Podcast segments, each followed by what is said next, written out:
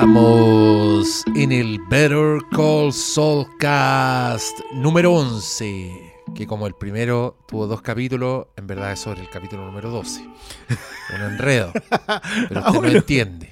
¿Cómo estás, Cristian Bien, bien, bien, bien. Día Tenemos que lunes. transparentar, estamos haciendo esto. Todavía no vemos el capítulo. Todavía no hemos- Vamos a hacer una pausa en esta grabación, vamos a ver el capítulo y vamos a volver. de- ¿Por qué estamos haciendo esto? porque el otro no ha llegado. Porque Pablo Quinteros nos tiene esperándolo el Perla. Andaba Sí, en una cita, Igual digámoslo que, cenando. que fue porque hoy día el episodio lo tenía a las 20 con 15. Sí, mundo de la piratería. Ya está el episodio. De algo que sirvan las ex repúblicas so- eh, soviéticas. Uy, de algo que sirva a los usos horarios. Eh, no, pero muy rápido y claro, originalmente nos íbamos a juntar a las 9 y cuarto. Que igual Así viene llegando es. atrasado, pero... son, van- son prácticamente las nueve y cuarto y nos acaba de decir que está haciendo transbordo en la estación. Puta, el loero, está la concha de tu madre, weón, todavía. Más encima, no, si tiene que bajar en Príncipe Gay, caminar para acá, no olvídate. No, pero él es rápido, po.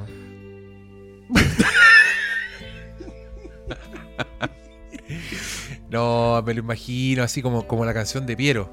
Ahora ya camina lento. Así viene.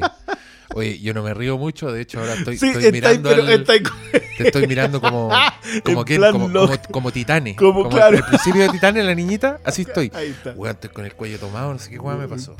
Pero me Ah, acabo, de, me, acabo aire. me acabo de empepar. Oh, estaba tomando té y salía Y frío. saliste al frío, No.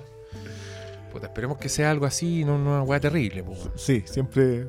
Pero bueno, no sé cómo voy a dormir ahora. Lo bueno es que me va a relajar este capítulo Claro. dirigido por Vince Gilligan. Oye, ¿cómo te ha ido en el, el aftermath del capítulo anterior? Mu- Muy conforme. ¿Estás conforme? Sí, es que acuérdate que nosotros alcanzamos a conversarlo a propósito del, del episodio eh, completo en blanco y negro. Así Ese es. episodio que muchos consideraron innecesario. No, O suficiente. Demasiada gente considera innecesario. Napi. Estamos hablando de Napi. Napi, claro. Eh, porque el siguiente te decía que no era innecesario, nunca lo fue, sino que muy por el contrario, lo que estaban haciendo era un nexo para que tú llegaras donde tenías que llegar. Vivimos demasiado tiempo en el pasado de, de Saúl, de, como le dicen, Cinnabon Jean. Cinnabon Jean. Cinnabon Jean. Vivimos demasiado tiempo en el pasado de él y lo que hizo ese episodio fue volver a conectarnos y volver a colocarnos con un personaje que, que posiblemente no habíamos visto. A Cinnabon Jean no lo habíamos visto desarrollarse. No habíamos visto en realidad la auténtica situación psicológica en la que está, la, la- la desolación en la, que, en la que nos dejaron bien en claro en el episodio pasado. Entonces sentí que como que todos quedaron en la misma página con el, el episodio anterior. A diferencia de Napi, en donde de alguna manera habían algunos que estaban diciendo que no era... realidad no sé si... lamentablemente para nosotros eran voces importantes, no fue como alguien... Puta, así sí, random, mandaste un tweet que me dejó medio de- descorazonado. Así, un tweet tan penca que dije, puta la weá, esta Sí. persona me caía bien y me está diciendo esta weá. No, el pelambre. Te eh. únase al, al Flimcast Premium y le hacemos parte de todos estos pelambres. Tiene que Y, firmar y un con, y con la, NDA, sí, un. NDA, y, la, y la- con la eterna sección matinal de Les, Les traigo, traigo mierda. Puta la. Yo, este fin de semana quiero decir que decidí activamente no usarlo. Eh, a propósito de, de estrenos del fin de semana y, y bad takes en mala de demasiado espectro. Parece, ¿ah? Sí, es como que.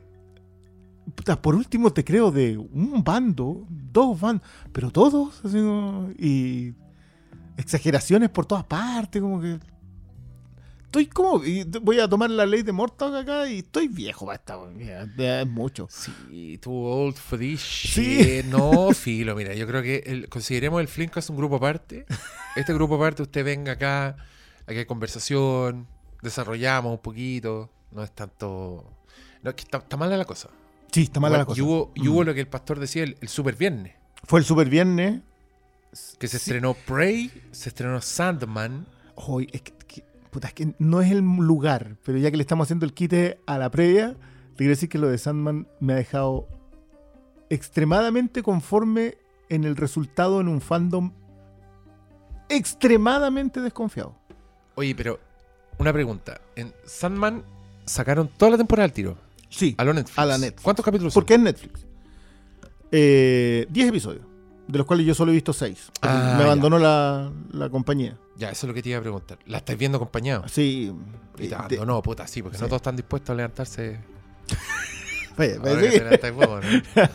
Sí, es que aparte vi, vi también Paper Girls completa. Y esa también está completa ya. Esa también está. Sí, pues ahí Amazon hizo la gran Netflix, que creo que fue un error. Que nunca había hecho eso. O sea, con The Al- Boys no al lo hacía. po. principio lo Con hacía. Maisel tampoco lo hizo. ¿o Con sí? Maisel, con Maisel tampoco lo hizo, pero sí con la primera de Maisel.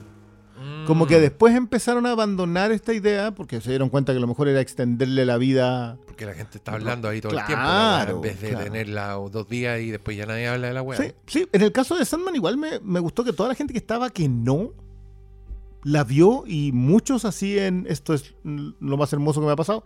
También yo creo que tiene que ver con el fanatismo de, de- de mi generación comiquera con, eh, con Sandman. Ya, pero ese, ese fanatismo no es incondicional, po. Eh, es exigente incluso, diría yo. Sí.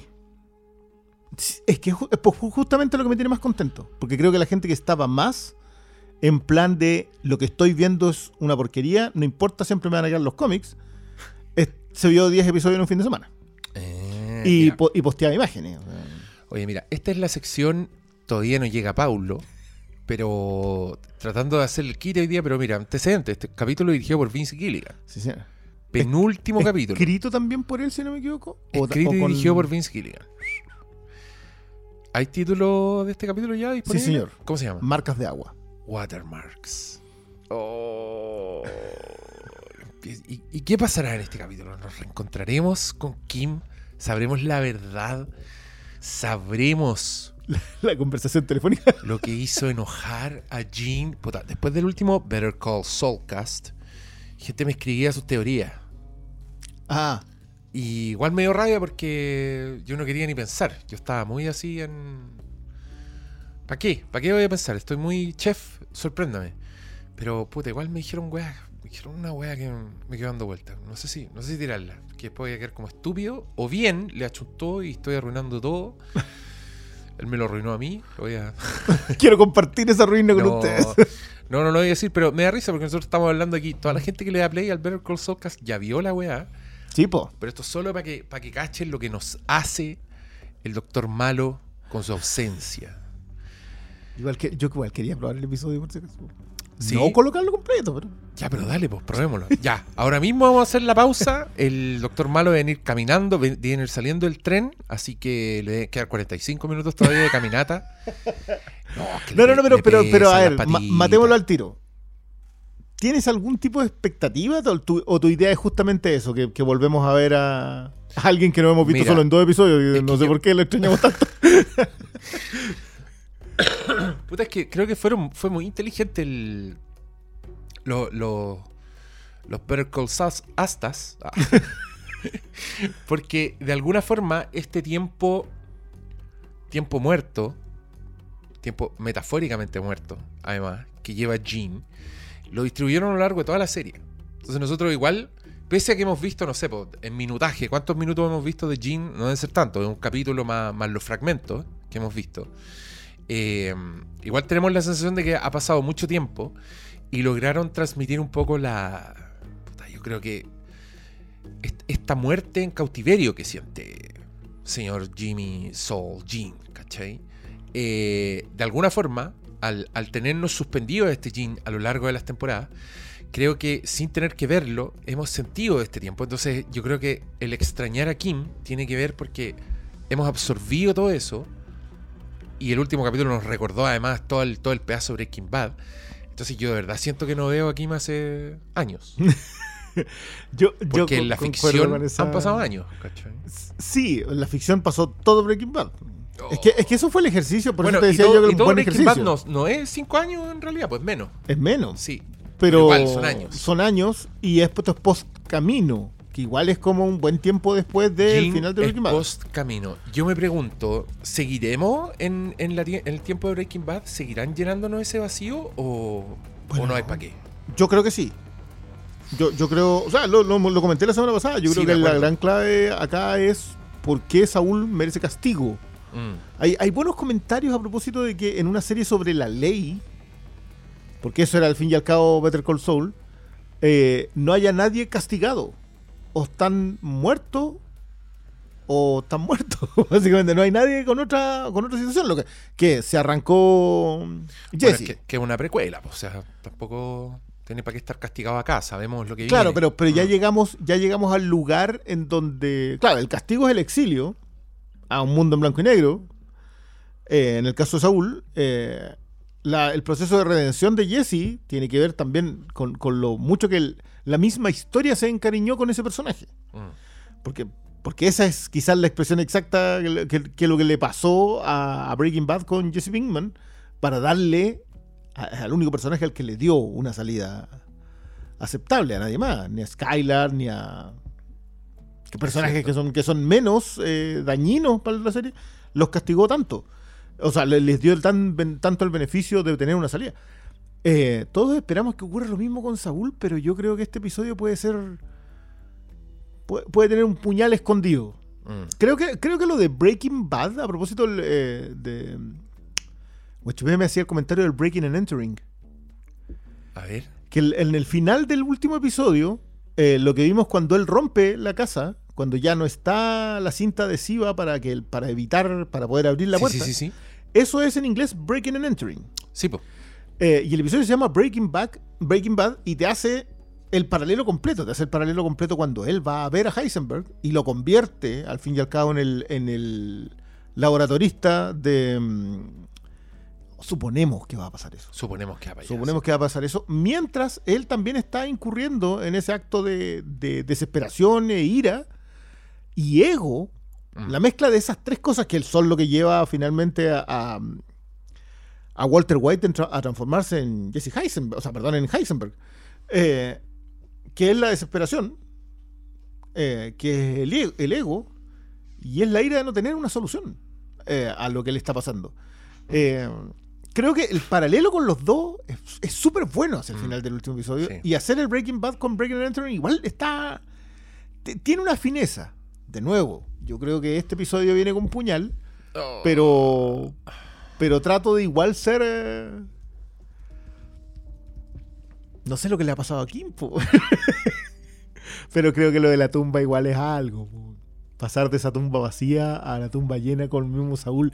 Que todos comentaron mucho la, la escena de la, de la cabina telefónica y para mí la escena de esa, de esa serie fue esa pasada blanco y negro, ¿no? Pero bueno, oye. eh, Qué bonito. Oye, perdón, es que dijiste Jesse Heisenberg. Jesse y Heisenberg. me dio mucha risa porque me acordé de Jesse Heisenberg. Y dije, alguien haga ese Photoshop, por favor, pero por Y ya supuesto que existe. internet ya lo hizo y ahí está. Jesse Heisenberg. Jesse Heisenberg. Lo dieron al puesto pelado y era Luthor. Ah, googleen Jesse Heisenberg, por favor. Ah, oigan, ya, ahora vamos a probar el capítulo. Sí, no, no, En- vamos a poner a verlo. No, no, no, no, no. Sí, no, vamos, vamos a hacer, no, le vamos a esperar a este weón, no como cuando él se fue a ver Rogue One. Mira el culio. Solo lo vamos a esperar. ¿Te cachai? No le abrimos, decimos, no, ya empezó la weá, no vamos a parar. Ya lo terminamos. Sí, es que igual yo, por si acaso, ¿no? Porque igual fue muy temprano. Ya, veamos, ya, Ya, veamos. Vamos a hacer la pausa ahora. Nos vemos en aproximadamente una hora más. Adiós. Marion, this is Valerie, the life alert. Are you okay? No, Valerie, I'm not okay. There's a criminal standing in my kitchen threatening me. He's a wanted man, and his name is Saul Goodman. All right, Marion, I'm calling the police. I'm calling you right now.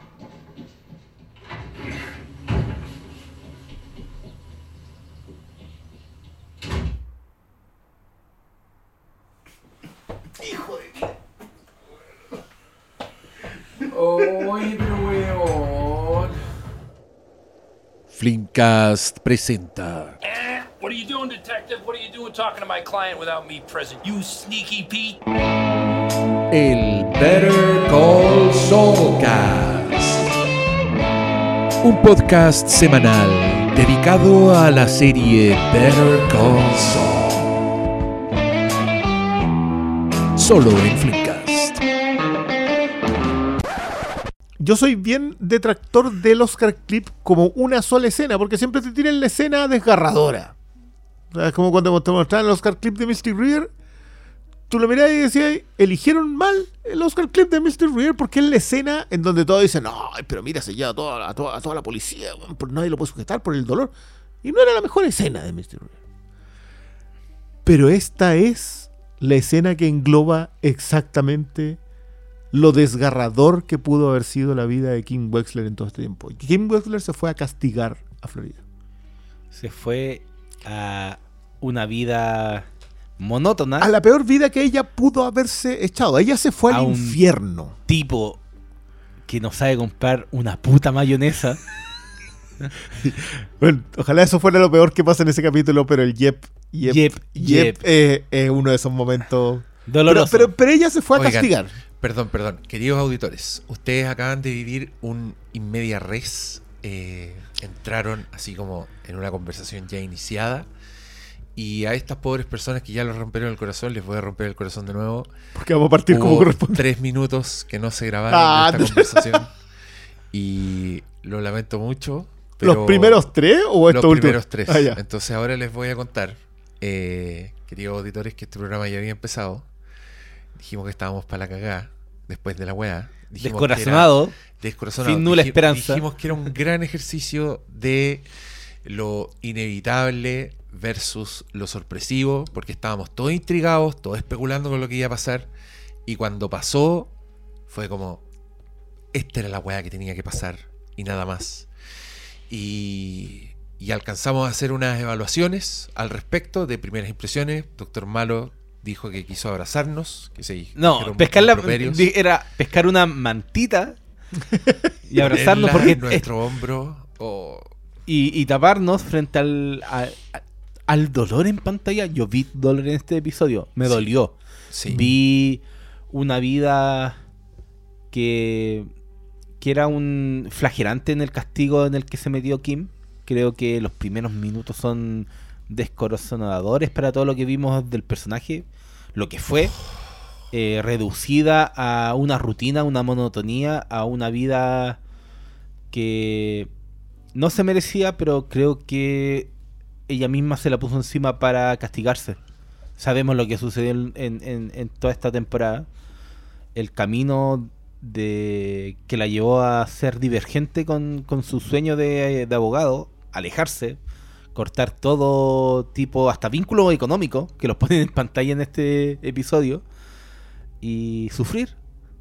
Y yo quería decir, pare de sufrir, pero entendía completamente la postura y lo que la lleva a la decisión que toma en este mira, episodio. la, la gente que la semana pasada estaba diciendo que Kim Wexler era uno de los mejores personajes, de los personajes mejor escritos así de, de la historia.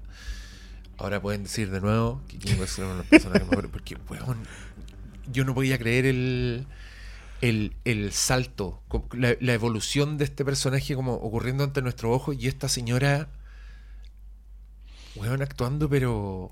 Ya, a un nivel- No, está impresionante. Y, y actuando en la inactividad. Mm. Esa weá. que es lo más difícil de todo.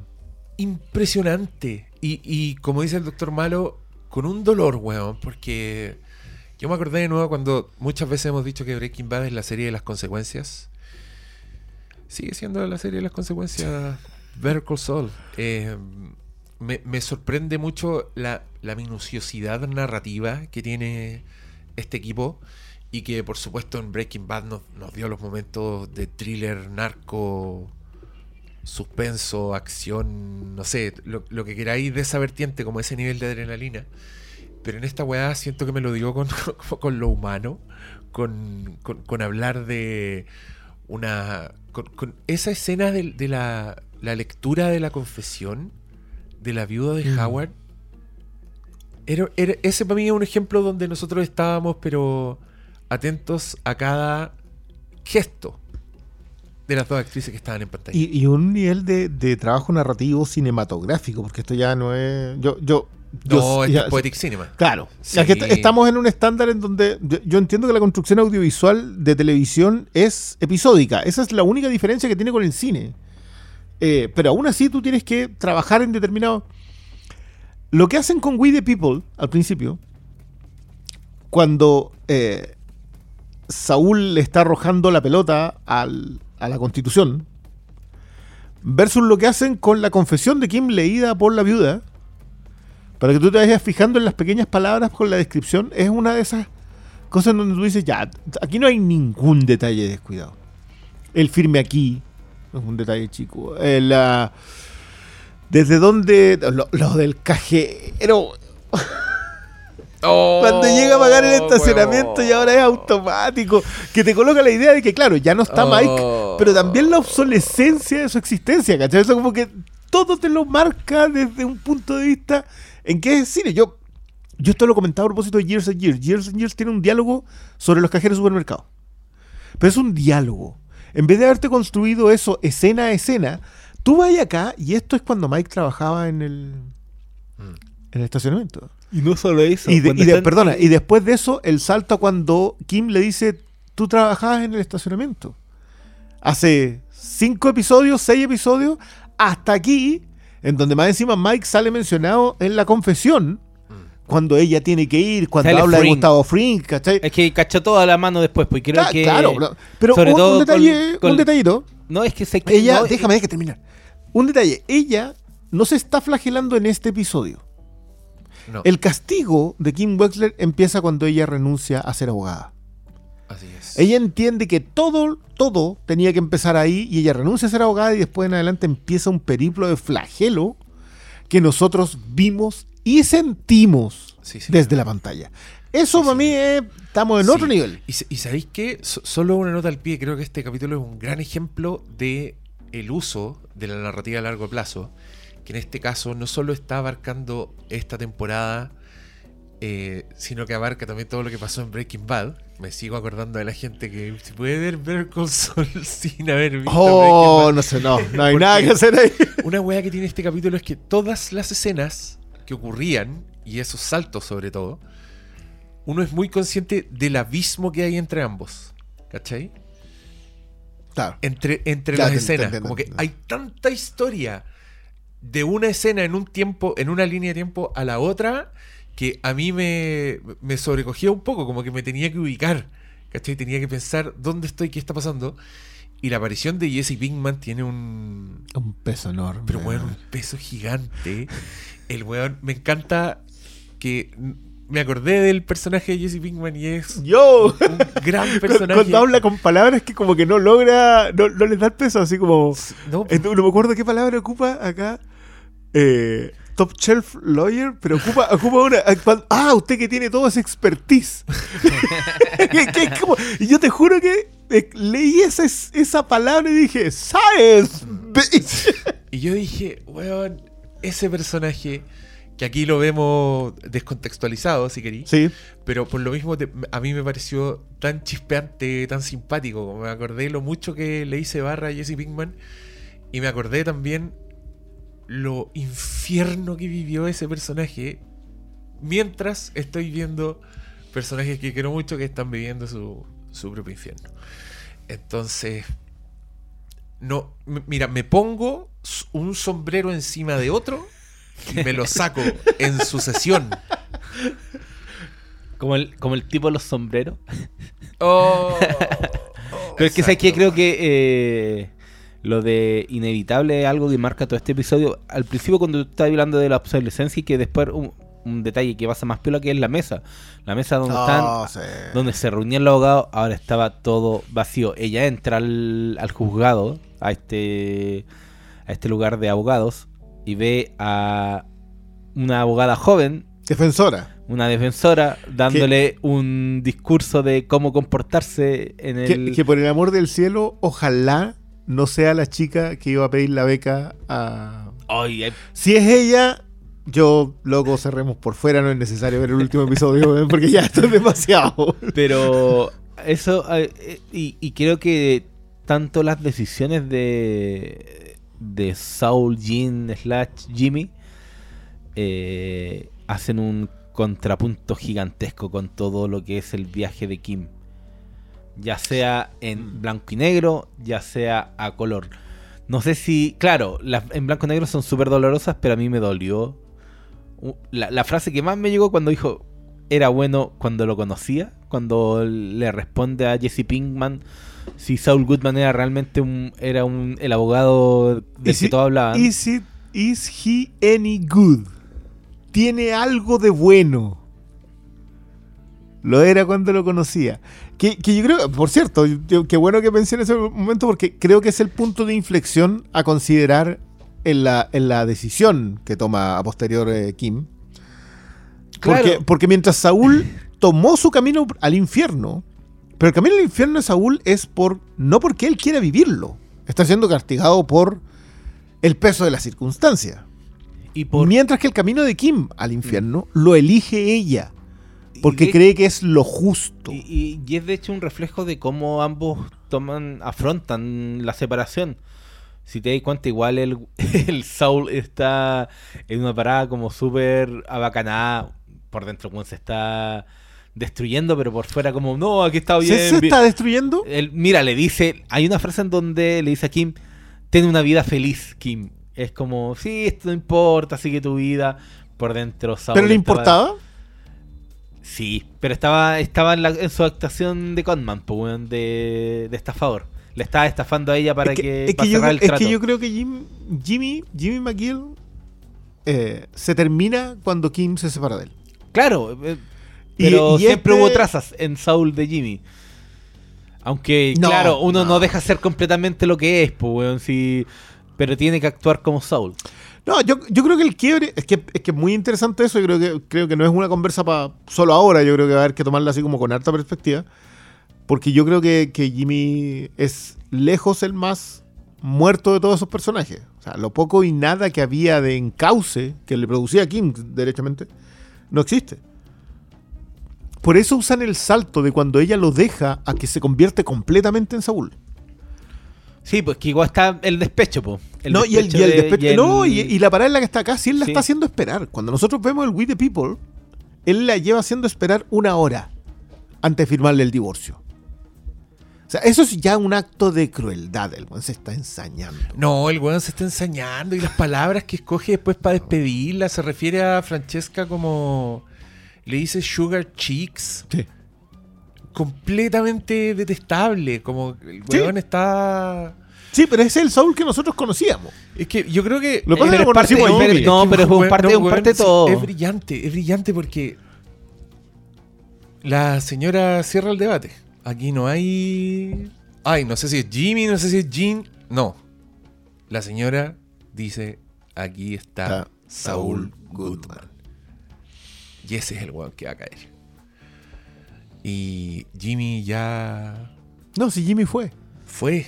le queda una opción. Creo por el desarrollo de esta de, de este episodio veo una puerta de redención en términos de hacer algo para que Kim no caiga con lo que ella está haciendo por otro lado.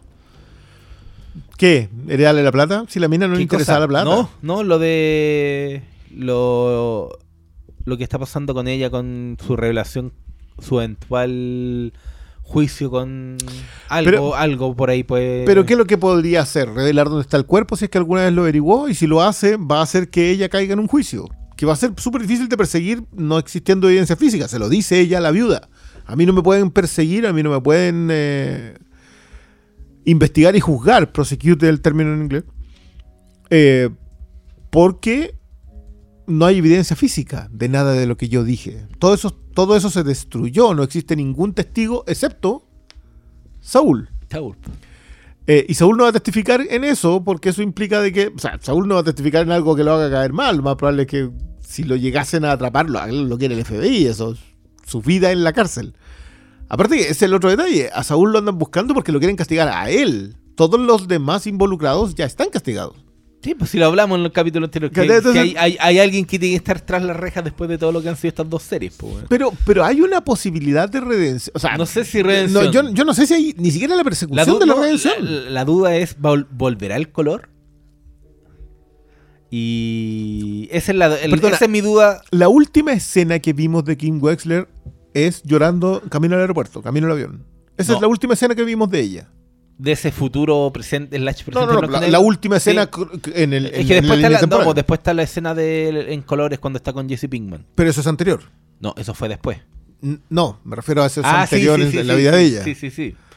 sea, la última escena es esta mujer que lleva viviendo en Florida, que no tenía ningún contacto con Saúl en seis años, eh, y que lleva una vida de autoflagelo eh, rutinaria que no está a la altura de ella, porque, porque Kim Wesley era una abogada brillante, y que se... eh, aparte que... Quiero, quiero, quiero un detalle, es impresionante como nosotros llevamos ya igual su, su medio lustro eh, lanzándole flores a, a Noah Hawley y a Vince Gilligan. Y es impresionante lo mucho que se terminaron mimetizando en sus formas de narrar. O sea, en, en un momento mientras la estábamos viendo, Diego lo dijo, ¿qué es esto? ¿Fargo? güey?" y no Fargo la, la película, estamos hablando del mundo, del mundo que imita, imita, no sé si imita es la palabra exacta, pero el mundo al que accede Noah Hawley en algún punto.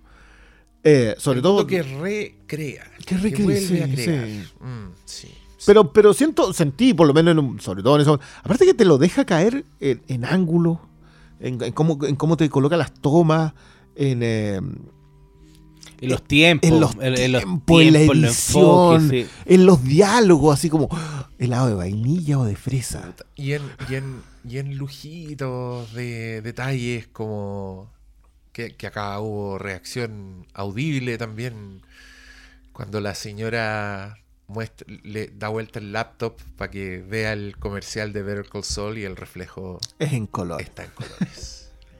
Es que ya no sé en términos de realización. oh my Jesus. ¿Cuántas? Ya, ya, como dijimos en el capítulo anterior, ya no nos quedan flores. Ya estamos a nivel Felipito. Pero, pero, Pero pero es que sabes que a mí, a mí me pasó, no sé, eh, el episodio de los primos, para mí probablemente, el episodio de los, cuando mueren los, los primos en el enfrentamiento con Hank, que creo que es el punto más alto de Breaking Bad en cuanto a trabajo cinematográfico. O sea, en, el ritmo cinematográfico, en la idea de, loco, tiene una sola bala y esa bala que le dieron es la única que puede atravesar. Todo eso está construido. Pero la resolución cinematográfica de esa cuestión, episodio creo que, que lo dirige la Michelle McLaren. Esa, esa cosa es el punto más alto de Breaking Bad, más allá de que hay otras escenas que son más impactantes, como la del final de la cuarta temporada, como el, mismo final, eh, los últimos tres episodios de la, de la serie en general. Pero ese, ese momento era de no creer, es de no creerlo cuando tú lo, lo podéis repasar. Creo que no habíamos visto eso reconstruido en este nivel en eh, Better Call Saul. Pero no es en thriller. No, pues, cambió el género, si queréis llamarlo así. Pero tuvo el mismo nivel de ejecución este episodio solamente en lo de Florida. Que remata con Kimmel eh, tomando el commuter al, al avión. oye, weón, esa escena. No, esa, esa escena es otra cosa. Oscar Clip. Oscar Clip. No Emmy Clip, No, no, no, no, Golden Globe Clip, no, no. nada, Oscar. Clip. Tú te tiras esa weá en la gala y. No, weón, muy bien. Te lo regalo. te lo regalo. ¿Quién, tiene, ¿Quién le da el Oscar? ¿Quién fue el último mejor actor? No sé, ¿Anthony Hopkins? No, ese fue el año pasado. Eh... Ah, Will, pucha, cu- cuidado. Will Smith. No se la puede dar Will Will Smith. le tiene que dar el Oscar a Ria Seahorn, no va a poder, así que en su lugar va a ser Anthony Hopkins. va a ser Chris, Chris Rock. Anthony Hopkins, que ya le mandó una.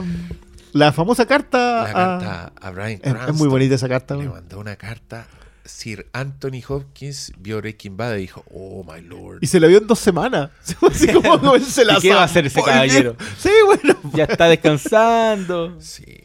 Llamó al asistente, llamó a la, a la Olivia Colman, le, dictó, le dictó la carta. Ay, weón. Mira, yo, yo estoy en las mismas, yo estoy así como en- con ganas de mandar cartas. Eh, Vince Gilligan, Peter Gold, te amo. A quien corresponda. A quien corresponda. Los amo. así. Voy a mandar una carta a bettercallsol.gmail.com ¿Te imaginas? A, Existe la- a quien me lea. Oh, claro. Los amo. Y el mail que usan los huevones así para mandárselo guion. Ay, les llega la wea. Miren, eh, tengo, tengo puras flores para este capítulo. Es que- es que no, este ya está en otro nivel. Todo era. Tengo miedo que a tuitear el, el Fernández Almendrado. Es que ¿sabes qué? Encima, a mí lo que me sorprende es que venimos desde que volvió esta segunda parte Diciendo, loco, se pasó. No, pero, pero- y es, vamos en un. eh, eh, va creciendo todo. eh, que yo no puedo contener mis expectativas para el último. Contengo, sí, estoy preocupado.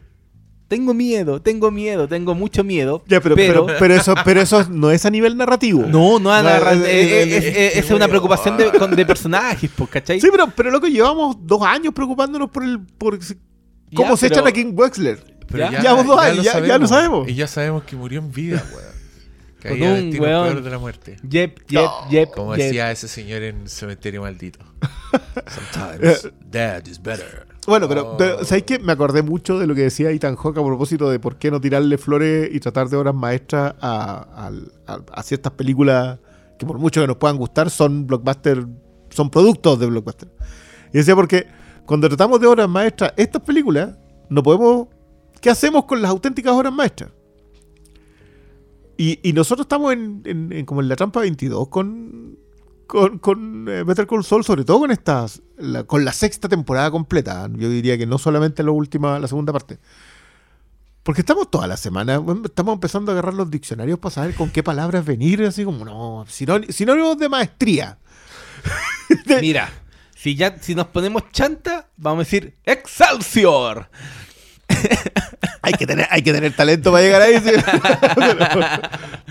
no, pero, pero a mí, por lo menos me, quedó claro que este loco todavía. Bueno, yo lo lo menciono al principio de este, de este podcast. hicimos una pequeña espera antes de que llegara Pablo. eh, que dije que este capítulo podía venir con un puñal envenenado. No lo esperé. eh. Este, este episodio no era un puñal envenenado, este era un mazazo eh, con púas. Era de esos látigos de la, de la antigüedad que tenían piedras metidos entre medio de los, de los pedazos de cuero. Eso, eso fue lo que nos pegaron. Fue De la pasión de De Cristo. la pasión de que- eso- Fue- eso. por un lado vimos a Kim como el, el albino de Sí, como el albino que se pésima que se- comparación, que se pero, sí- pero precisa, pero, pero precisa. precisa. Y por otro lado, todo el capítulo me hizo sentir como Pedro Caspal, Pascal, y encima está la montaña y. Ah, Ese- sí, te dieron. Y, y es- y este episodio me, me redujo a un puré. Eh, yo, Puré de tristes emociones. Es que, es que yo creo que es, es muy intenso, es muy, lo, lo decía el Diego, es muy desconozanador en el sentido de que te pega, te pega, y tú sabes que todos esos golpes te los mereces por haber andado hinchando por la gente equivocada. Eh, y el acto de justicia de King Wexler no es contra nadie más. O sea, si ustedes se fijaron en el detalle de el único que podría confirmarlo es mi ex esposo si es que está vivo. Aunque ella sabe que está vivo. Mm. O sea, prefiere guardarse la ignominia para ella misma a seguir calzándosela a Jimmy, mientras Jimmy es- está también en, un- en una espiral de autodestrucción. Sí, O pues. sea, lo que está haciendo él es eso. No El- pretende en ningún momento salvarse de lo que está haciendo. Y, y- y- y su visita al pobre caballero con cáncer, que se más encima se le había muerto el perro. Ya, sí, hay que ser, hay que ser mal. Eh, todo eso eh, tuvo la salida. La salida para no. Para que no crear más complicaciones. ¿Qué hizo? Se fue al segundo piso. Se, pe- se, se hizo un copetito. Sacó los relojes. Apreció los gorritos. Claro, me, la sacar los relojes justamente para cargarle el muerto al que estaba esperando afuera. Pero, ¿cachai? Todo eso era eh, símbolo de que igual se está... Hace mucho rato que, que yo veo la autodestrucción de Saul, de Jean. ¿Pero es eso o es arrogancia? ¿O es la arrogancia de Saúl? Eh, yo creo que un poco de todo.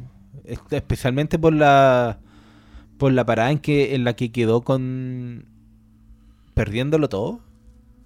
Eh, inclusive siendo Saul está en autodestrucción, yo creo que ese sendero desde que lo dejó Kim entró en una línea recta, un callejón sin vuelta atrás. Sí, hablábamos a propósito de que la Ese fue el la- punto de inflexión. No, no, sí, eso es completo. No, es que, es que, es que la conclusión de que Jim termina ahí y que de ahí en adelante solamente vemos a Saúl y que, y que está, o sea, eso es narrativamente hablando, es lo que nos dejaron puesto. O sea, nos dijeron que el tipo entra a conversar con Heisenberg. Te, infieren de que la razón por la cual Heisenberg termina siendo el creador de droga de, de Gustavo Fringe. Perdón, ¿era Fring o Fringe? Fringe. Fringe. Fringe. Gustavo Fringe. No fringe, para que la gente no alegue. Y creo, pero ¿sabes qué? Recuerda que el capítulo anterior al de esta semana eh, vimos a Saul dirigiéndose a una escuela y no vimos nada más. Pero sabemos con quién iba a hablar. Se acuerda que esa escena la tenemos. Pero que en un capítulo. Vimos el auto estacionado afuera. Y a él bajándose y entrando y haciendo no el paralelo. más. No, yo tampoco creo que O sea, yo, pero- estoy, yo estoy demasiado feliz con estos cambios. Pero vimos, vimos Encuentro que a... han sido, pero la elegancia. Es que, sí. Eso, por, eso, por eso me recordaba la frase de Ethan Hawke. Estamos frente a obras maestras. O sea, esto que estamos ¿Qué viendo. dijo Ethan Hawke de, break- de esta weá? Ethan Hawke hablaba a propósito de, de la, De la obra de la- maestra, de lo la que estaba hablando conversación sobre las obras maestras. Básicamente él dice, ya, perfecto, a mí me gusta mucho Logan y, me y habla un poco de las cuestiones sobre... Pero empezar a decir que esas son obras maestras del cine, cuando no hacemos la diferencia con las obras maestras del cine, o sea, ¿quién se va a querer hacer estas otras películas? Bueno, yo he leído que Prey es una obra maestra Bueno, pero de la a- saga. a, eso, a, eso me re- a eso se refería pero- justamente ah, Ethan ya, Hawke. ¿Entendí el punto? Sí, como, digamos, guardemos palabras. Guardemos palabras. Sí. ¿cachai? Pero acá no. Acá no tenemos que guardar Es que- palabras. es Estamos, que- estamos viendo es la que- pintura no, de una obra de arte. aclaremos. Ethan Hawke tiene un punto. Necesitamos guardar las palabras para poder usarlas en estas weas. En estas cuestiones. ¿Sí? Cuando sea necesario, po. cuando sea, no más que necesario, en esta, apropiado. En esta, pues hombre, en esta. En esta necesitamos haber guardado la palabra. Sí. ¿Qué le decimos a esta weá si quemaste la palabra hablando de. Big Bang Theory. Por ejemplo. Claro, si, si tú lo, lo pensáis en, tele- en televisión, Se rasca Ga- la barba Game of antes Thrones. de proseguir. Yo Game puedo, Thrones, yo, yo le tengo mucho aprecio a Game of Thrones. Por Soy supuesto. discrepo harto de la gente que dice que la cuestión por el, por el final. A nosotros nos no- gusta lo, lo- A mí, a mí Sí, me gusta no, la resolución de Jon Snow y de, y de Arya, pero no podría jamás decir que es una obra maestra. Esto es una obra maestra. La, la semana pasada hablábamos a propósito de las cosas que estableció HBO como obras maestras y ese es el estándar a apuntar. Lo que logró Breaking Bad y y Better Call Saul, independiente de que el próximo capítulo, el capítulo de la próxima semana puede ser un Big Bang Theory, si queréis. Da lo mismo, weón. Sería brillante igual. Va a aparecer Soul. Bazinga. Bazinga, da lo mismo. Porque, Fin. porque ya llegamos a un, a un punto en donde esto es. No podéis echarlo a perder. No, no. O sea, es que además yo creo que ahí juega mucho el apego que uno tiene con los personajes, con lo que uno quiere para los personajes. Entonces, generalmente las reacciones con finales de serie, eh, muy de guata, como de. Hablando desde no de una apreciación narrativa o, o visual, sino que más de. de lo que a uno le gustaría que hubiese pasado. Entonces creo que. eh, va a ser interesante ver lo que genere el, el último episodio. Llegue a donde llegue. llegue a donde llegue, llegue al lugar oscuro al que llegue o que sea un poquito más gris. Eh, No sé, yo, yo creo que, yo creo que, honestamente, yo creo que Vince Gilligan gastó todos sus cartuchos de bondad en el camino. Y hoy día vamos a mirar el camino como con un. con como la única luz que vimos brillar en esta cuestión. Yo sé que estoy haciendo, ¿ah? yo, yo sé que estoy haciendo eso para que el último Está capítulo duela menos. no, no, no te sales de personaje. No, por favor, hay que muy- está muy mantenerse. bien escrito este personaje. Eh, pero, pero, Friones was here. pero, pero ojo, yo, yo- Dice, este vamos a subir al banquito, batallar arriba. Friones was here. pero, pero la, la semana pasada cuando yo dije que esperaba en este episodio, yo esto, esto no estaba en mis planes. Ya, pero tú estabas esperando el, el Osimandias. Yo lo estaba, fue. claro, Igual sí, lo en, fue. en el, en el nivel en que tenía que ser. Creo que fue el, Mm. el Ozymandias de Better Call Saul. Sí. Sí, yo no te lo estoy discutiendo. sí, es que, Bueno, es que ¿cómo, cómo te puede afectar tanto reencontrarte con un personaje que sabéis que... Y, y cómo aparece, además. sí. Ese Ahí, de cortando look, papa. Pero, weón... pre- preciso, perfecto. Con un hay un aplauso, un, un el- para ese weón, porque es impresionante lo, lo perno que he visto el, alguien. blanco, el blanco y negro más... en Florida. perfecto. Probablemente en lugares donde el blanco y negro blanco no podía y negro funcionar. más justificado. Oh. Estoy. No, si no. Mira, Está difícil el. está, el está difícil. esta Yo creo que lo único que me puede alegrar el corazón a esta altura es un choripán. Pero qué choripán, bueno, vamos a ir. ¿A dónde vamos a hacer esta junta en el cementerio general? En el cementerio general. Sería, sería muy lindo. Se cambia la educación todos. Del intercomunal al cementerio general. Puta la wea. Buscamos, primer Saúl que encontramos en una lápida, ahí, ahí hacemos Ahí la wea. Eh, no, no sé. Eh, ¿Qué esperan para el último episodio ustedes? No, ya, no quiero más guerra, weón. Ay, yo es que viendo este capítulo a mí se me, se me pasó por la imagen una secuencia que probablemente no va a ocurrir. Pero yo veo a, a, a, a Saul tras la reja. Y en ese momento llega el color porque el único, la única que lo va a ver es Kim. Eh, ¿Cachai? No sé, yo veo inevitablemente... Tú, tú decís que, lo- que eso es nuestro final feliz es Kim visitando en la cárcel a, a Saúl. Y ahí va- va- vuelve el color. la cárcel. Puta, y vos me acusáis a mí de ser el pesimista esta weá. Y lo, y, y lo primero le que lleva- le lleva el- un el panci- rojo del- de la ropa del. Y le, y le lleva un pancito con huevo. Un pa- No sé, es que yo veo, sigo viendo la única... el- lo dije hace varios... Alguien tiene que terminar tras la reja y creo que tiene que ser Soul. Después ¿Qué- de qué- lo que fue Breaking Bad y de lo que No, ha sido esta misma serie. Yo creo que a Saúl lo, lo metieron en una celda. y, y su compañero de celda está así, rueda. Y se da vuelta y Heisenberg. Había que no murió. dice, Te dije que todavía no habíamos terminado. O es, o es Hewell. Oh, Hewell, no, pero Está Hewell, esperando Hewell todavía. se fue. No. Hewell salió limpio. Hewell se Vuelve fue porque, porque no estaba ahí, básicamente. Porque nadie lo pudo relacionar con el, con el lugar físico. Perdón, todavía me estoy riendo de mi escena. O están en la cárcel y abre un paquete de pollo frito y dice: Próximo año. Pollos hermanos begins. Un trailer adentro de la hueá. Ah, por ahí estamos, por ahí ya estamos, empezando a pensar en en, el en universo cagarla. paralelo, así. Pero un universo paralelo donde Vince Gilligan es una mierda. oh, no, yo no espero nada, pero es que. Mira, si hay una weá donde no tenéis que esperar nada, esto es aquí. Porque da lo mismo. Da lo mismo lo que esperí. No va a ser lo que esperabais, pero era absolutamente lo que tenía que pasar. Y esa weá te deja con una satisfacción impresionante. Y estoy muy triste de que justamente esa weá, la weá que nos da eso, se va a terminar. La próxima semana hasta ahora no tendremos nada más. Que Desvacío. mirar. Nada más que Un mirar desvacío. ese Un desvacío. Vamos a estar en el, des- en el desvacío. o- ¿Qué canción ponen en el desvacío? ponen una de Janet. No Eh, lo sé. sí, sí. No, Pero mira, considerando lo que fue el magistral final de Breaking Bad, igual yo no espero nada, pero lo, eh, lo espero todo. Pero, Tengo pero el, final de, el final de Breaking Bad, y esto nosotros lo hablamos hace ya unos 6, 7 años. 7 años, por lo menos. El final de Breaking Bad igual tenía la gracia de que el que tú sabías que terminaba muerto, terminó muerto. Y el que querías que terminara vivo, terminó vivo.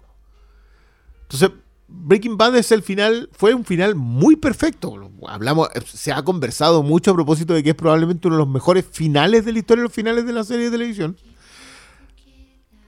Pero acá no tenemos. Porque acá, acá no tenemos la misma idea. po. Nosotros sabíamos que Heisenberg se moría. Tenía cáncer, estaba pedido por todos lados. Y por Pero todo. aquí hay uno que tiene que pagar y hay una que tiene que dejar de cargar su cruz. Pero tú, pero tú de verdad sentís que King Wexler va a dejar de cargar su ¿Te, ¿Te da la idea de este episodio que acabáis de ver de que King Wexler alguna vez se va a perdonar a sí misma? Pero el paso que dio es importante para, para ella. Obviamente, obviamente las cosas no, no sanan de forma automática, pero dio un paso que no estaba haciendo. Y, y eso te lleva de una u otra forma a la paz interior, pues si obviamente no, no la vamos a ver, eh, no sé, de vuelta abogada, eso, eso ya pasó. Pero creo que la, la cruz que cargó con esas papas, con esas mayos, Pero, pero ahí Con e- pero es con castigo, esa- o sea, se está sí. castigando. o sea, no Sí, es- po, pero igual pero igual estaba cargando la, la cruz de, de la muerte de Hamlin, ¿cachai? Yo- Y, y- y con su declaración, yo creo que está dando los pasos pa- para la sanación. Si tiene que sanar Kim, yo no quiero que, que quede como la vi en este capítulo, ¿cachai? Y creo que pueden apuntar a eso en términos de. Tú dices que aprendimos con lo de Skylar. Pero de una u otra forma, igual cerró. ¿Qué tiene que ver Skyler? Cerró su historia, pues, ¿cachai? El- pues es probablemente el personaje más maltratado de todo Breaking Bad. Más maltratado por la gente. Por, por- no, por, por la, mi- en la misma serie es, es quizás uno de los personajes. Más maltratado que Jesse Pinkman, di el pico. sí, pero Jesse Pinkman se va con algo, se va con una vida nueva. Pero no sabemos qué le pasó a No Skyler. sé, Skyler se, se quedó con su hijo. Sabemos solamente que se quedó, que hizo el trato y que se quedó ahí. Claro. Y Eso sería trato. todo nomás, po. Ya, po. El otro Eso es arranca. paz, po, weón. Es que Ya, me, pero me ella era gusta. contadora, era profesional, no, no sé. Mm, No sé si se le quede con. Que tendría que ser una identidad nueva a partir de ser en otro lado. Como Bueno, un trato, po. Como todos los demás, ¿no? Eh, igual me gusta el concepto que habla malo a propósito de encontrar paz en todo esto. Yo no sé si estos personajes, si todos estos personajes van a poder encontrarlo. Nos quedan dos No, personajes. yo creo que Kim no encuentra la paz. O sea, no tiene cómo, po. Porque se va, no sé, ya ponte tú que, no sé, es genuinamente feliz en algún, en algún tiempo más. La weá es irreparable, po. Si se lo dijo la viuda, cuando ella le dice, no murió instantáneamente, no, no sufrió. ¿No sufrió? Esa weá que inventaron es lo único que es ese weón ahora. Esa weá se va con Kim. Y yo creo que va a estar chucho. Se me cayó la, la inspiración. se va a ir Literal, con Kim para siempre. Entonces veo que no tiene salida ese personaje. O sea, ahora hizo, hizo lo último que tenía que hacer, pero ¿qué? ¿Va a seguir al yep, yep, yep? Que me acordé de... Estoy, puta, me pregunto si esa será una referencia a un stand-up de un weón que se llama Demetri Martin, que es muy chistoso. Y el weón dice eh, que durante el sexo puedes decir yes, pero no puedes decir otra cosa afirmativa. No puedes decir yep. no puedes decir affirmative. ya, cuando Oh, dije, yeah. "Mira, este weón escuchó ese stand-up y, y- y decidió dárselo al personaje. ¿Cómo, ¿Cómo hacer que un weón sea puta el, el bizarro de Jimmy McGill? El, sí. Es una buena. o sea, Kim está con ese weón solo porque el weón es así. Solo porque es todo lo contrario del otro weón. Sí, po. Y sabe el poder que tiene esa, esa voz. Y. Y cómo todo se fue a la mierda. Al tiro, en esa conversación. Oh, la. Lo de los puzzles. weón. Que ella está haciendo el puzzle sola. Cómo ella. Eh, cómo el weón le, le dice las weas que le dice. Cómo la destruye. Cómo su rabia es tan dolorosa, weón, en ese momento. No es rabia, es Yo decía. Qué rabia. No es lo mismo. Ella, Mm, ella, no eh. se, ella no se merece No eso. es lo mismo y, y- que despecho. y le duele tanto que. Oye, esa weá tan. Que weón, amo, amo toda esa historia. Encuentro todas las decisiones son buenas. El, la, la secretaria de cumpleaños, Qué maravilloso eso. que es maravilloso, eh, que te lo construyen durante la historia. O Mm. sea, te va- cada vez van hacia allá. Primero es como un chiste. Eh, están firmando tarjetas. Después ella dice, me regaló una bicicleta de ejercicio. siguen con la weá. Y después en el peor momento, vamos a cantar, vamos a cantar, cumpleaños. Oh, En una separada que de cámara Y hermosa. tener que salir, weón. Estás buscando. Ahí está. Es que se está cerca de los cables. Eh, no sé, creo que eh, en los tiempos actuales se usa mucho la palabra perfección, como de forma muy liviana, y creo que este capítulo es perfecto, weón. Y no solo, usa- no solo utilizar esa palabra, porque igual uno pone el, freno para no excederse con las apreciaciones. Pero realmente yo creo que este capítulo es perfecto. Creo que en términos de, de preparar el camino para el final, eh, no se me ocurre algún punto que encuentre bajo en esta narrativa. Desde la señora, la forma en que ella se da cuenta, eh, su proceso de darse cuenta quién tiene al frente, hasta personajes tan chicos como el taxista, todo lo que sucede eh, de forma foránea al- a Kim y a, y a Saul, creo que, que está demasiado bien tratado. Entonces, la forma en que esta gente que hace esta pequeña serie llegó a un nivel de, de maestría, porque no se me ocurre otro término que no sea maestría, que ya es superlativo. Y ser testigo de algo superlativo semana a semana no, no me hace sino valorar lo grandioso que es eh, la narrativa gra- la- las alturas que puede lograr una serie de televisión. Y Better Call Saul es eso, es demostrarte el valor de, de algo que es seriado y una historia que que te engancha en ese proceso de semana a semana. Yo hace mucho, mucho rato que no me sentía eh, tan enganchado con una serie que que nos llevó a ver el episodio apenas saliese. Más allá de que por temor a spoilers o cualquier cosa, creo que que volví a las cotas que sentía cuando veía Breaking Bad. Que para mí decían, cuando anunciaron esta serie, como, no, no creo que ya, le damos el beneficio de la duda, pero no creo que lleguen tan arriba. Y loco, yo creo que está a la par. No quiero decir que sea mejor, porque creo que las dos series interactúan de tan forma y tienen diálogos tan bacanes que no las puedo poner una por sobre otra. Pero Sí, la, la la- conversación entre La conversación entre ambas sí. y, y- y la creación de mundo, porque ambas abordan la vía criminal de formas muy distintas, pero herman eh, son hermanas, ¿cachai? Entonces creo que como extensión, como, como todo, Better Call Saul es, es superlativa y no se me ocurre otra palabra, sino que es para este episodio y bueno, para todas las series perfección y, maestría. Es demasiado, es una obra maestra. Yo tengo la idea de que el. O sea, más allá de la técnica narrativa, que yo creo que ya estamos todos de acuerdo en que esto ya está en el. En la repisa de arriba acompañada de muy pocas cosas. De muy, muy, muy, muy pocas cosas. Pero creo que en el, la historia, más allá de la técnica que utilizaron para contarla, más allá de la precisión narrativa para, para llevarla a cabo, la historia es uno de esos puntos en donde tú decís ya. Eh, vos dale como, queráis cerrarlo. Si esta cuestión termina con, con alguien poniéndose una pistola en la cabeza, si esta cuestión termina con simplemente con alguien en una mecedora, da lo mismo. No, no es necesario especular con un final.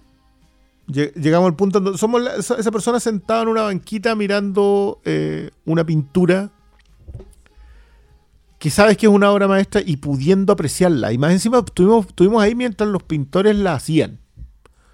Ah, Vamos a escuchar, eh, vamos a leer mucho sobre, sobre Better Call Saul. Yo creo, porque particularmente en el grupo de gente que está escuchando este programa, nosotros mismos, estamos muy interesados en, en las plumas alrededor de esto. Eh, porque no es una serie popular. Yo creo que Breaking Bad terminó en, en cotas mucho más altas de popularidad que esto. Que, Better Call Saul. Better Call Saul eh, ha tenido su nominación al Emmy, pero Breaking Bad hay un momento en que tenía, todos los años se llevaba mejor. Y estaba con Mad Men ahí al lado, pobre John Hamm. Que, que el único año que le, que le tocó la posibilidad es porque justo ese año no hubo Breaking Bad. Eh, Ya, pero igual. Gran, gran No, que- rol no, Don no, Draper. Sí, sí, no, sí, yo no te estoy Sí, diciendo. tuvo si lo la mala tuvo la mala suerte que te tuvo tocó al frente un, un- un histórico, ¿cachai? Pero yo de verdad siento que no lo estábamos. No lo habíamos puesto a este nivel. Estábamos muy conformes. Yo te diría que hasta la cuarta temporada. En la cuarta temporada empezamos a tener miedo por Kim. Y empezamos a ver que lo que estaban construyendo con Better Call Saul era demasiado bueno. La quinta temporada ya fue un fierrazo, episodio tras episodio extraordinario. Y llegamos a un punto en donde estábamos, o sea, esta, esta temporada la empezamos asustados. Y la Yo terminamos desolados. No lo hemos pasado bien No, nunca, nunca. en que 12 episodios. El, el alza, eh, o sea, más el alza, el, el- el nivel ya que uno se dio cuenta que esto ya estaba llegando a unas cotas demasiado altas, era la confrontación de hermanos. Todos esos episodios que, que marcaron la, la primera mitad de esta serie, ¿cachai? Creo que el desenlace de eso nos llevó ya sí, a un... eso al final de la tercera temporada, lo de Sí, Charles. Yo creo Sí. que ahí en adelante la serie. eh, no es que antes no haya tenido un nivel eh, espectacular, yo creo que siempre lo ha tenido, pero creo que a partir de ahí se empezó a desarrollar una narrativa que creo que han creado un hilo conductor hasta ahora. Hasta, Yo, yo creo que lo que hacen es establecer el mundo en esas tres primeras temporadas. Que, que, que- que extraordinario que haya gente que se haya tomado el tiempo con, con una base de de audiencia también. O sea, no, no es que Better Call Saul peligre semana a semana porque no sabéis si tiene la audiencia para seguir siendo hecha. O no, no le hubiese pasado, que hasta esto no es la conversación que hay sobre Halt and Catch Fire, por ejemplo, que Halt and Catch Fire es una serie magistral, o sea, eso- eso también debería estar en lo tope, pero no la conoce nadie. Como siempre comentaba todo el mundo, qué bueno que le gustaba al ejecutivo que le daba luz verde esta cosa, porque no, nadie más la estaba viendo, pero ese loco la veía y decía, no, esta, hay que seguirla.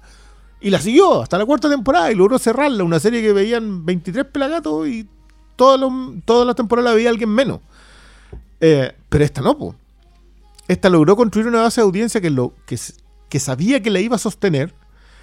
eh, y hubo una plana de producción que estuvo dispuesto a seguir, aun cuando te estaban contando la historia de un caballero que creía que la, que la electricidad le hacía un daño, entonces andaba con un papel aluminio. Esa era la continuación, o la precuela, si queréis llamarlo, pero la continuación en, cronológica de, eh, de Breaking Bad. Un caballero que andaba envuelto con aluminio. Y no respiraba. Y no, ¿Qué tal? Y, y sí, llegamos al momento lograron construir un mundo tan rico en donde conocimos a Jimmy McGill. Donde nos, nos dolió todo, nos dolieron sus fracasos, weón, donde le hacíamos barra, No- donde nos hicieron quererlo.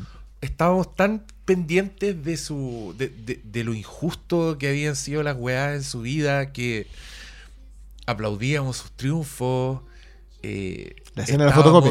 Estábamos constantes, saltando de un pie al otro, entre sentir lástima por, por, por el hermano, a, a despreciarlo profundamente después del capítulo siguiente. Bueno, nos, tu- nos tuvieron en la montaña rusa de las emociones, pero co- como nadie, como, como nadie vaticinó. Me, me da risa porque aparece de cuando en vez ese ya es un meme, es como un recorte del titular que decía como ¿por qué la idea de hacer un spin-off de Better Call Saul es una mala idea? Es una mala idea.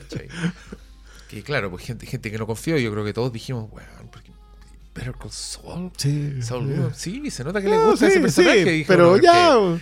Cada vez que salía se robaba la película con una talla, uno dice claramente les encanta ese personaje, pero Una mansa serie. historia que te Sí, saca es que de partida cuando empezamos, huevo. cuando empezamos a conocer a Jimmy, porque era Jimmy McGill existió siempre. Nosotros conocimos a Saul Goodman y se presentó como Jimmy McGill. Él lo desliza Nada, como solo- si nada. Como si Sí, nada. No, mi nombre es Jimmy McGill, me puse Claro, porque- por, porque usted sabe, hay que venderle la mamá. Y eso era todo. Y de ahí conocimos a Jimmy McGill, nos hicieron enamorarnos de Jimmy McGill, nos hicieron justificar sus malos, sus malas artes.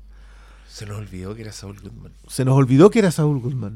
Hicieron nos- apreciar sus estafas también. Que Porque a Saul Goodman no lo vimos. Nosotros vimos a Jimmy McGill y veíamos una escena en donde era Cinnamon Jean. Nos hicieron apreciar la belleza en la estructura de la estafa. Y llevan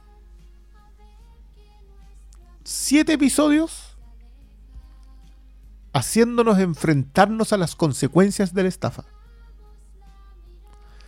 Porque la eh, máxima de nadie sale herido en una estafa bien hecha ha sido completa, total y absolutamente deconstruida en toda esta serie. O sea, te, te hicieron odiar a Charles McGill, te hicieron odiar a Hamlin, eh, a Howard, eh, para que entendieras por qué había tanta tirria, tanto resentimiento, tanto dolor, tanta rabia en Jimmy y en Kim. Te hicieron entenderlo, te hicieron entender por qué valía la pena hacerles lo que ellos le hicieron. Pero tarde o temprano había que lidiar con las consecuencias de eso. Y lo, y- y lo vimos por primera vez cuando le pasa lo que le pasa a Charles. Pero sentías que Charles de alguna manera se lo merecía. O sea, lo que le había, el- la forma en la que había combatido al Jimmy que queríamos, eh, se lo hacía, lo hacía merecedor, ¿cachai?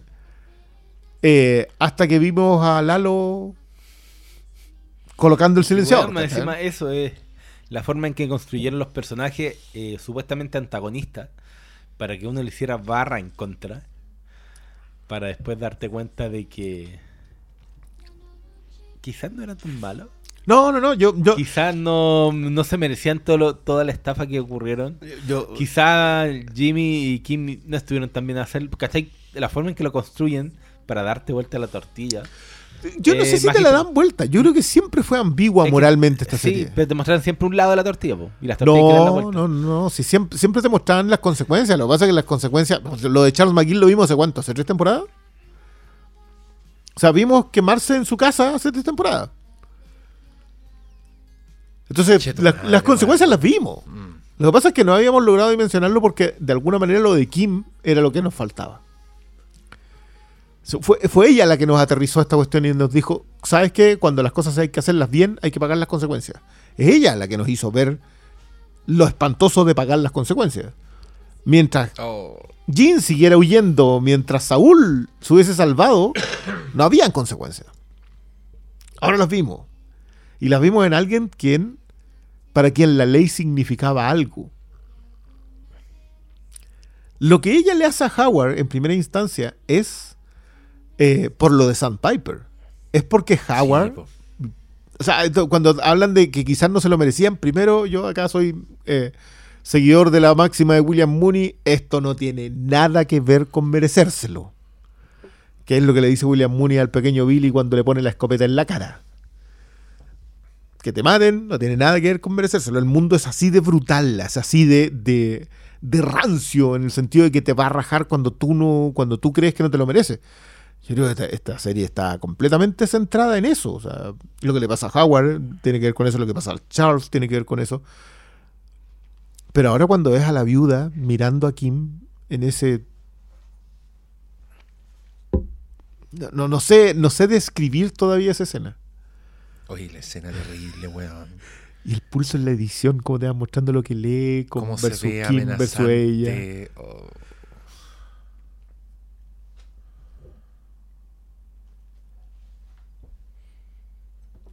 No le den más vuelta. No, no, que, veo que- quiero que to- todo eso mismo que ustedes, están, que ustedes acaban de no escuchar es lo que nos pasó a nosotros mientras veíamos el episodio. Un- una mirada al vacío, como decir.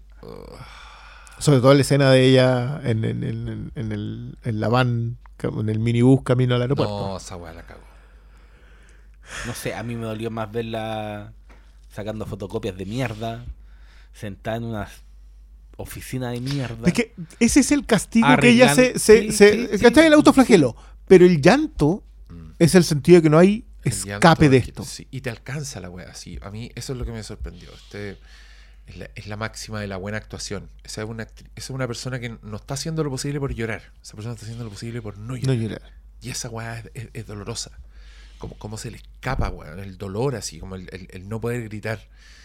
Y me da mucha pena cuando aparece una manito así como de una Sí, abuelita que. la señora de blanco que al lado, así ay, como- qué horror. Y una escena después el otro weón así como. Va a ir a ahorcar a la otra vieja en un rincón. El quiebre fue demasiado Ganas- para los ganas dos. de gritarle a la pantalla. Ganas de. Pero, weón, sí, po. ¿Cómo, cómo pudimos pensar que. que lo de Howard iba a quedar ahí nomás? ¿Cómo, cómo se nos olvidó? Es que yo creo que no quedó ahí nomás porque te lo rematan con Kim. Estábamos demasiado pendientes de, de lo que iba a pasar. Como. Claro. Lo que hizo Porque- este otro fue porque- acá dejar que te fluyera. Porque Mike Emmertrout dio un plan, lo que les dijo. Eso es lo que tenían que Esto hacer. no, Eso es lo que tenían que hacer. Y uno asume que eso es lo que van a hacer. Pero Kim no es esa persona. po. Nunca lo fue. Y. no lo vimos venir. Es que, es que yo creo que cuando pasa lo de Sandpiper, cuando vemos lo que ella le hace a Howard, e- ella tenía sus razones para hacérselo a Howard. Y no aceptó la plata de ese No llegó al solar. Mira Eh. los reflejos felinos de Wolverine. Y no llegó y no aceptó la plata justamente porque siente que es dinero sangriento. Entonces, mientras, mientras a, a Saúl le importaba un comino. Pero sí. Y, también este momento de estar con esta pobre señora Carol Burnett. Que cuando la estábamos viendo tú dijiste. Con Por eso, razones, sí. Carol Burnett. Eh, el, el opuesto también. El, el- este weón que cuando todavía no era el criminal lawyer. No, no era capaz de. Esa fue la, la barrera que no cruzó. Como el, el hacerle daño a una. a una viejita. Versus ahora el weón encuadrado como un asesino de Hitchcock, así como empuñando una cuerda para ahorcarte. Y después tomando la. Cuando, cuando le agarra como ese collar, ese botón de pánico que tenía la señora. ¿Qué, qué estáis haciendo, weón? Oh, Pero tam- pero también sabes por qué está ahí. Descorazonador, descorazonador. Sí, es que está. Yo siento que es lo que le pasa con. eh, creo que la escena de la, de la cabina telefónica hoy día tiene otro significado al que tenía la semana pasada. Ahora entendís que lo que está haciendo eh, eh, Jin, Cinnabon Jin, es un es un running spree, es una. eh, está acelerando nomás y veamos hasta dónde llega el auto. Ya pasó, se va al vanishing point. Va justamente en el punto de fuga, en donde ya no hay vuelta atrás. Eh, y acaba de, ver un bache. Le acaba de pasar un bache. Acaba de tener así como. Esto no resultó tal y cual como yo lo había planeado. Porque él tuvo un desliz él. Porque, le, porque se confió. Porque la arrogancia, o sea, ¿Cachai? Ese dicho que dice que no le. No supongan maldad cuando puede ser estupidez. A propósito, cuando hace, la gente hace alguna cuestión así malvada, tú decís, esto lo hacen porque son malos. No, puede que sean buenos. Es, cierto. Yo creo que la arrogancia se aplica por sobre esas dos máximas. Yo creo que acá la arrogancia que tiene eh, Jimmy al sentarse en el asientito y saber que lo iban a llamar por teléfono, servirse el copete, hablar, era Saúl. Y Saúl fue el que cometió los errores. Y, lo- y acá fue... Ahora, de nuevo, te insisto, terminamos con una cerrada de puerta, alguien huyendo, y el próximo episodio puede ser... No tenemos idea. Lo que sí sabemos es que vamos a quedar desvacíos. Una exhalación. poca ternura y alguna vez haciendo una locura. Un beso y a la fuerza queda queda un gesto amable